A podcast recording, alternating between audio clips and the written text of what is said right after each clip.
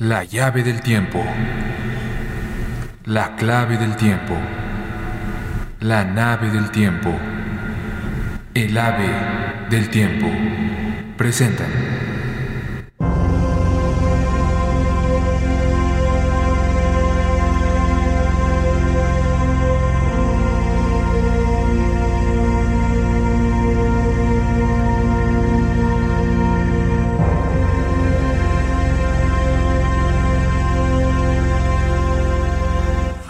Vampiros.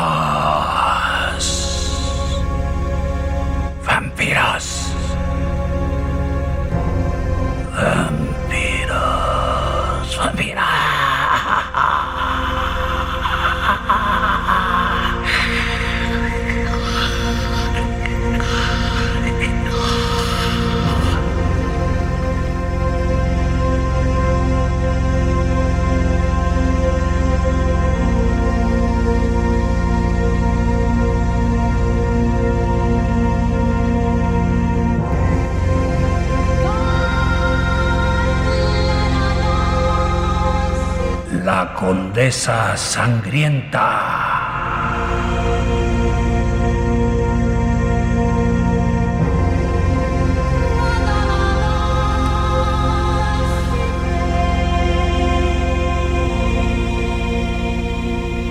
Existen en la memoria de los hombres historias sobrecogedoras por reales que no han dejado de despertar asombro y que han llegado a inmiscuirse en las pesadillas de muchos otros.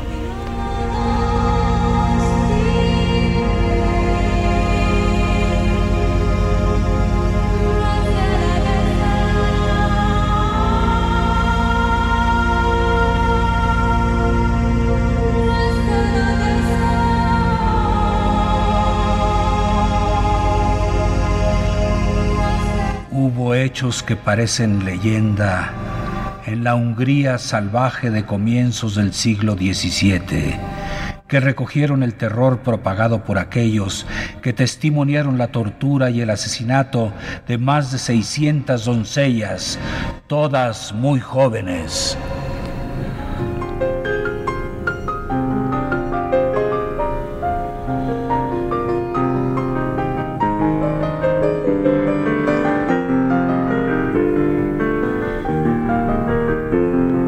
La autora de tales hazañas fue una condesa, Erzsébet Bathory de Nadasdy, que vivía en su castillo de Sechke, perdido entre los montes Cárpatos.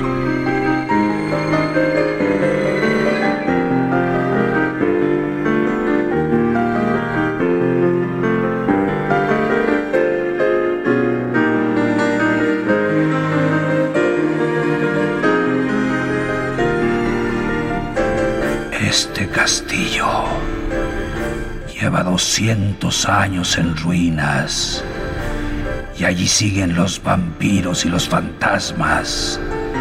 Y también en un rincón de los sótanos, el puchero de barro que contenía la sangre lista para verterla por los hombros de Erzsébet.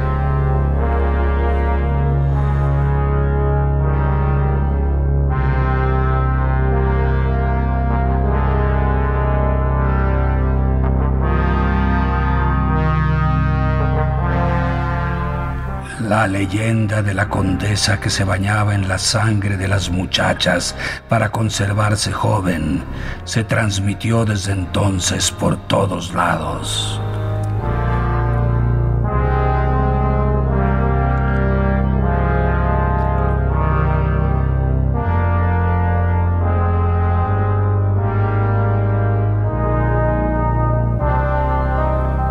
La historia auténtica de la Condesa Sangrienta es narrada en 1962 por la escritora francesa Valentine Penrose en el libro La Condesa Sangrienta, publicado en español por Ediciones Ciruela, España. Basándose en los pocos archivos existentes, porque muchos fueron desaparecidos por respeto a su ilustre apellido y por los servicios prestados al reino por su familia, y recurriendo a las diversas versiones reconstruidas por quienes siglos después se conmovieron por las perversiones de la limaña de Sechte, quien se libró del penoso interrogatorio.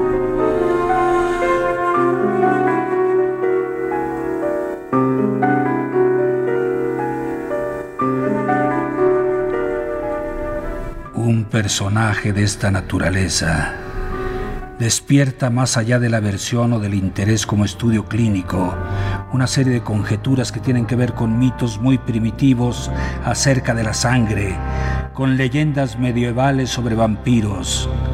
Alcanzan a tocar ámbitos diabólicos y de brujería y terrenos que pertenecen al erotismo.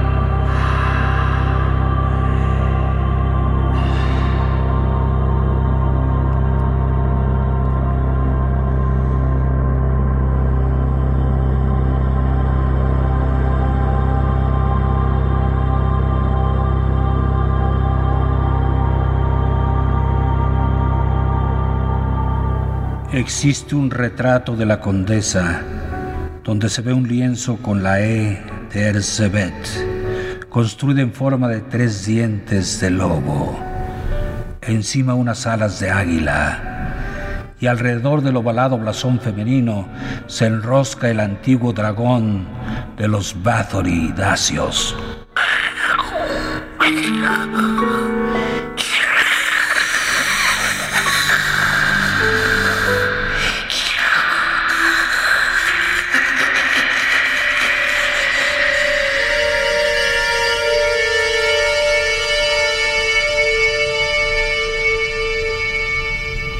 La descripción que hace la narradora sobre la condesa cuando ésta tenía alrededor de 20 años llama la atención por el trance que se perfilaría en su conducta sádica, pues sus ojos miraban a un vacío, intentaban asir la vida, pero no establecían contacto.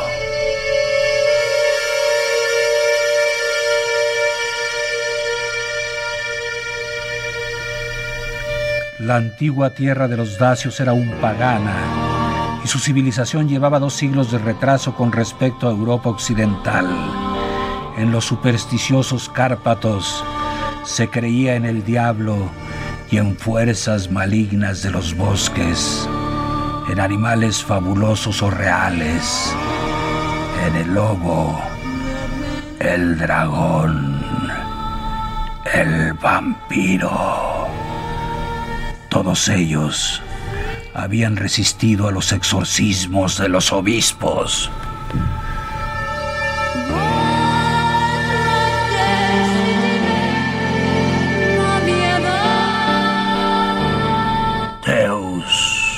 Exorcis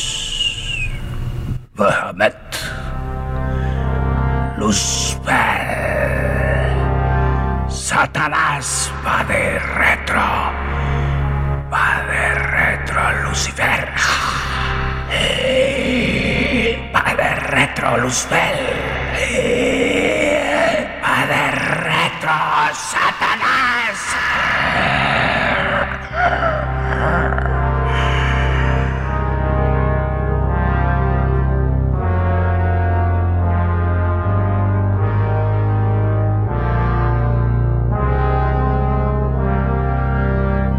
Los antepasados del Cebet datan del siglo XI y la familia se dividió en dos ramas. Una se extendió hacia el este de Hungría y Transilvania, otra hacia el oeste, Sus parientes contemporáneos fueron reyes de Polonia y de Transilvania, justamente el territorio donde Vlad Tepes, el conde Drácula, en el siglo XV propagó el terror entre las doncellas y la leyenda del vampiro solitario, sediento de sangre, dio comienzo.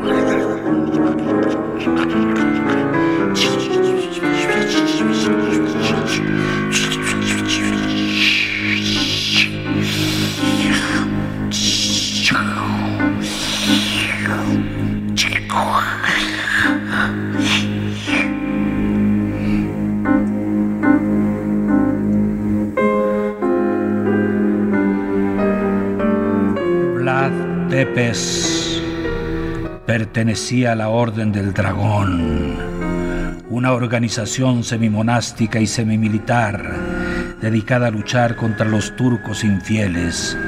Cuando los campesinos sencillos y supersticiosos vieron a Vlad portando el estandarte con el símbolo del dragón, lo interpretaron como una alianza con el diablo.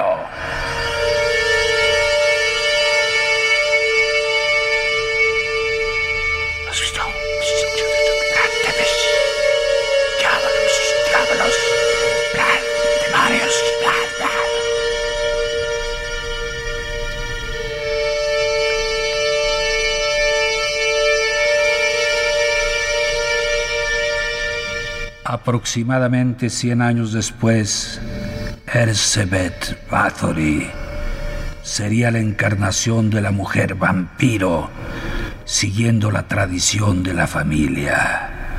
Su crueldad, el desenlace de una raza fundada por guerreros, no respondía a misticismo alguno.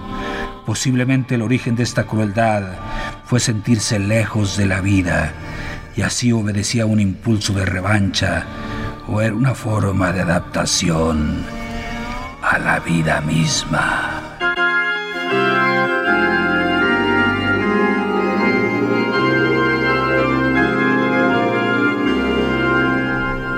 En una época en que la melancolía parecía ser una enfermedad no solo del alma, sino del cuerpo, la condesa creció taciturna solitaria, mirándose con excesiva frecuencia al espejo. Se dice que detrás de la aparente convivencia en la corte como honorable madre y esposa, sufría ataques de posesión y luego le sobrevenían dolores de cabeza y de ojos, accesos de ira que tal vez tenían origen en la epilepsia, mal de su familia. Música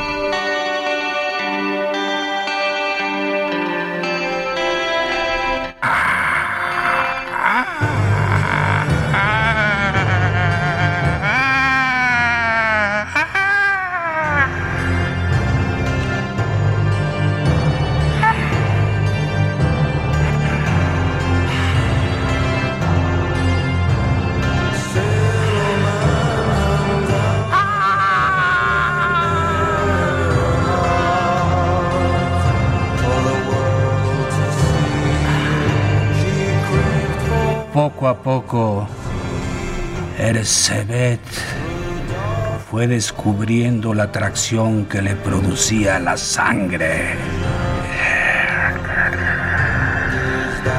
Había comenzado con estallidos de ira que le impulsaban a aplicar castigos entre sus sirvientas. En una ocasión se lanzó a morder los hombros de una de ellas y en el momento de ver la sangre se quedó como hipnotizada. El dolor de la muchacha mitigaba la furia de la condesa.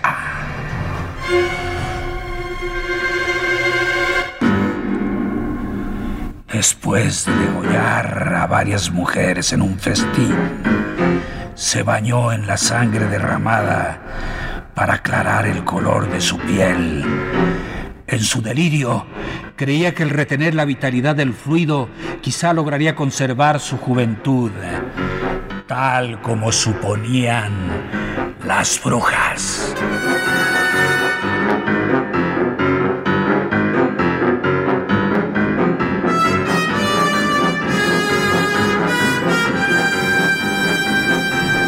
Por un momento, sin poderlo prever, le asaltaba una repentina sed de sangre. Estuviese donde estuviese, palidecía y su inquietud no cesaba hasta no torturar a alguna joven hermosa.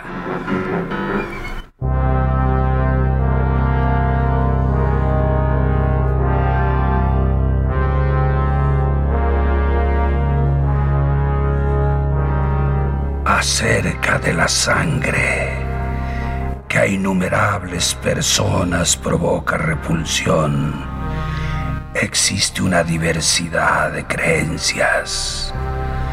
Por ejemplo, la sangre ha simbolizado la vida y ha sido fuente inagotable de rituales, de leyendas y sustentadora de mitos.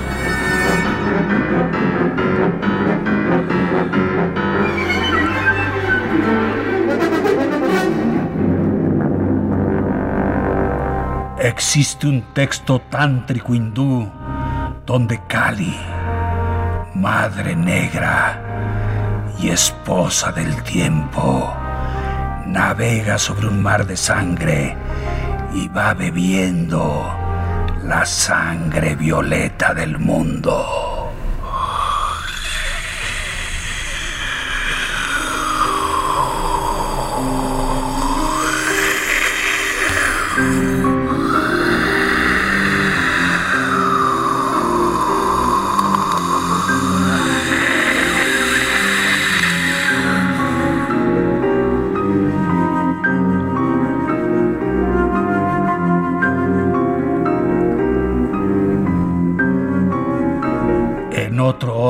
La sacerdotisa Aquea de la tierra, en el templo de Égira, tenía que beber una copa de sangre de toro recién inmolado antes de bajar a la cripta, donde en contacto con el reino de las sombras, a través de esta sangre, empezaba a profetizar.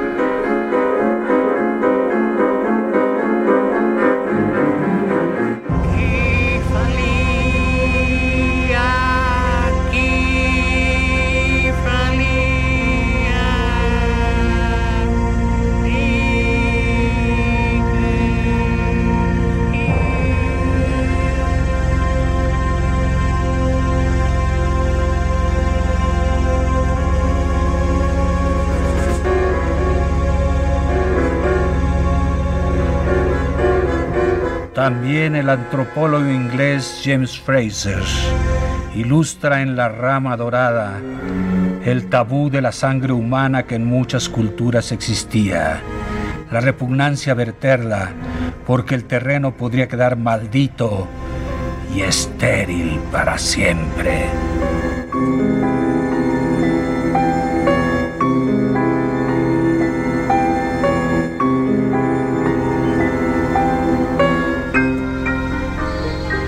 En algunos pueblos primitivos no se consiente que la sangre se derrame, sino que prefieren vertirla sobre los cuerpos de los compañeros de tribu.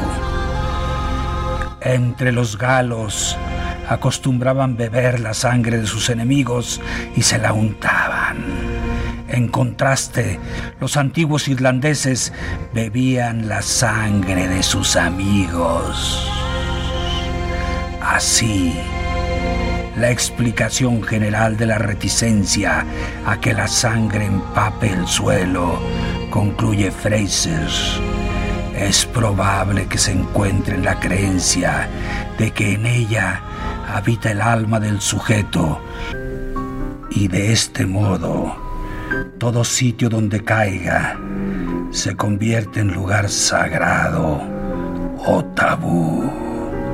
Así, en la sangre está cifrada la dualidad, vida, muerte.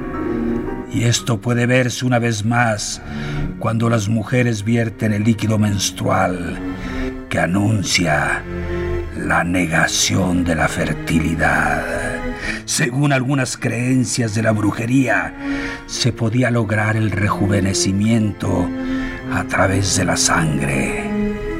De esta manera se emparentan las prácticas de hechicería con las vampíricas.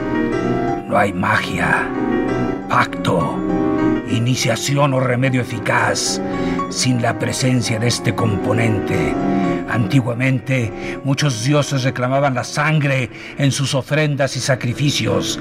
La leyenda dice que Tiberio, Inocencio VIII y Luis IX tomaron baños de sangre para conservarse jóvenes.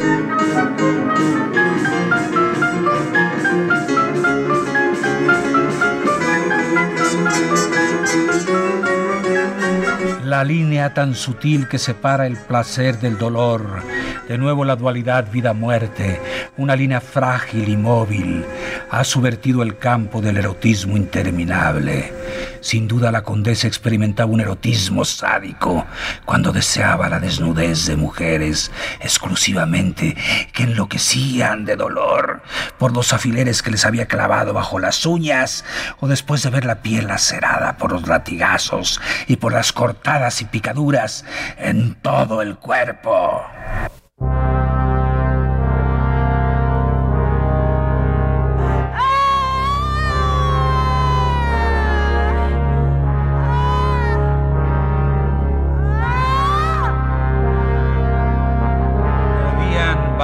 Las formas de tortura, pero todas las víctimas terminaban desangradas y la condesa experimentaba un trance.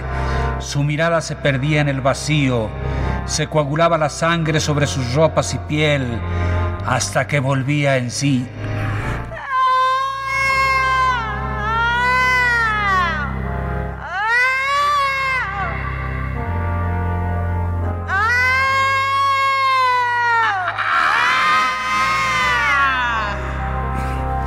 Es curioso que estas repetidas sesiones clandestinas fueron realizadas por mujeres, verdugas y víctimas.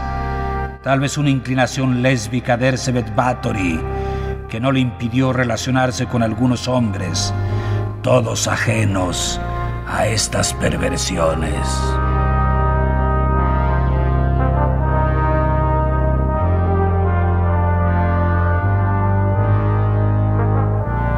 Además de ejercer poderes sobre el amor, el odio, la vida y la muerte, los brujos aspiraban a transformarse en fieras para desgarrar a sus enemigos, aprovisionarse de carne humana y experimentar goces bestiales y desconocidos.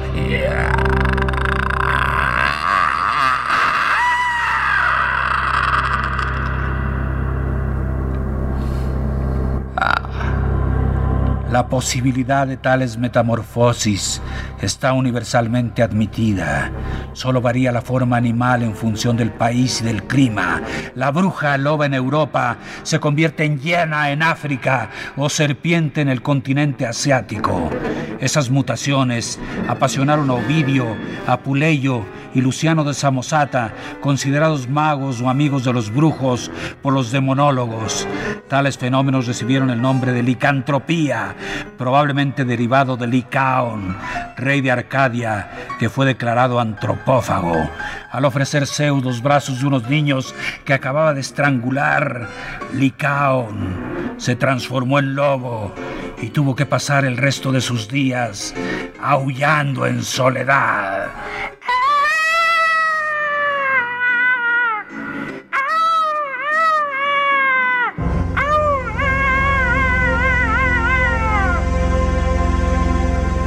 En la Edad Media apareció el hombre lobo, producto de la licantropía y terror en los bosques.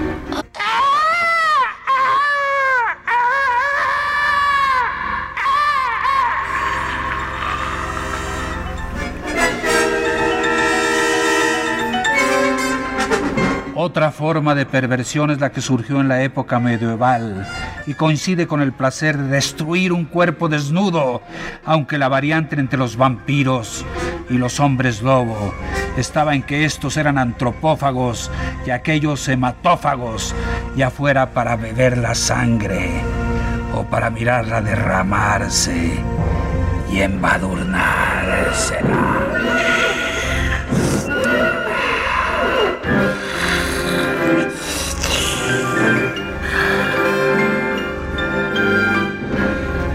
Contra toda sensatez cabe mencionar una propuesta muy interesante de Marie Bonaparte, citada por Villeneuve.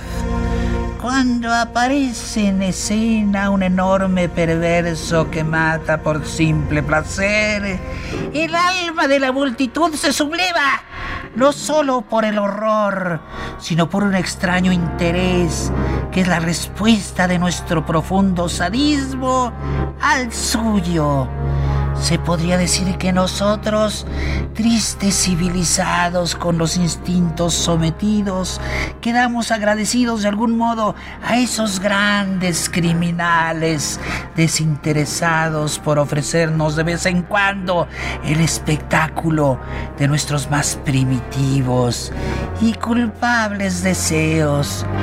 Por fin. realizados.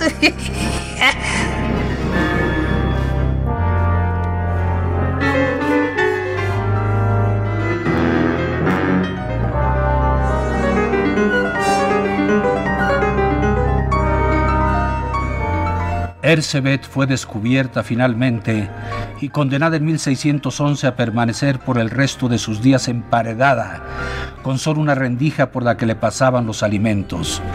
Nunca pensó en su salvación. Resistió la condena en un reducido cuarto oscuro y frío más de tres años y murió sin expresar el mínimo arrepentimiento.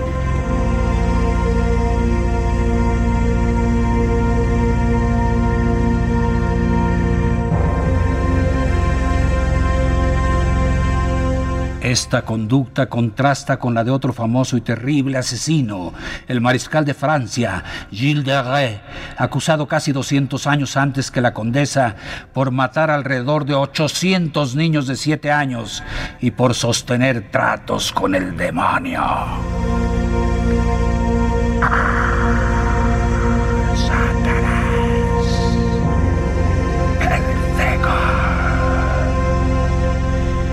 Gracias a la posición de la poderosa familia Bathory, la condesa se libró de una ejecución cuando el tribunal llevó a cabo la lectura de la enumeración de los horrores sin nombre perpetrados en los dormitorios, lavaderos, sótanos y subterráneos de los castillos propiedad de la Bathory. Lentamente se consumió sin pedir consolación divina ni solicitar indulto alguno.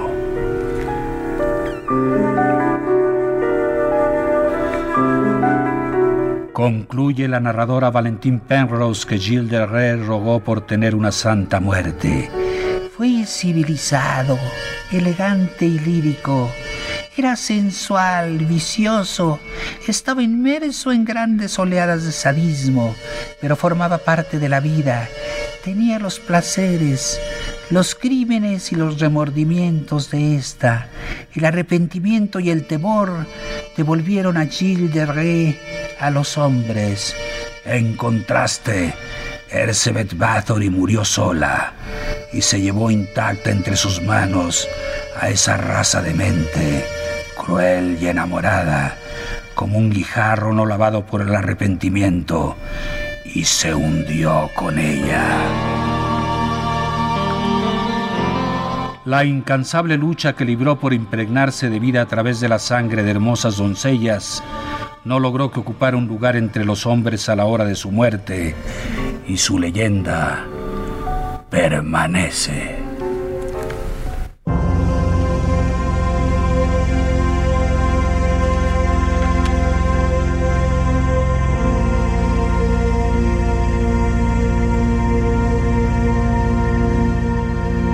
La llave del tiempo.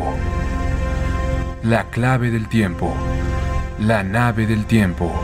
El ave del tiempo. Presentaron.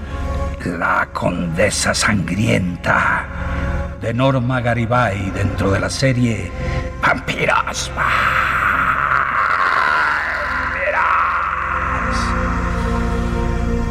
Narración, producción y dirección Juan López Moctezuma.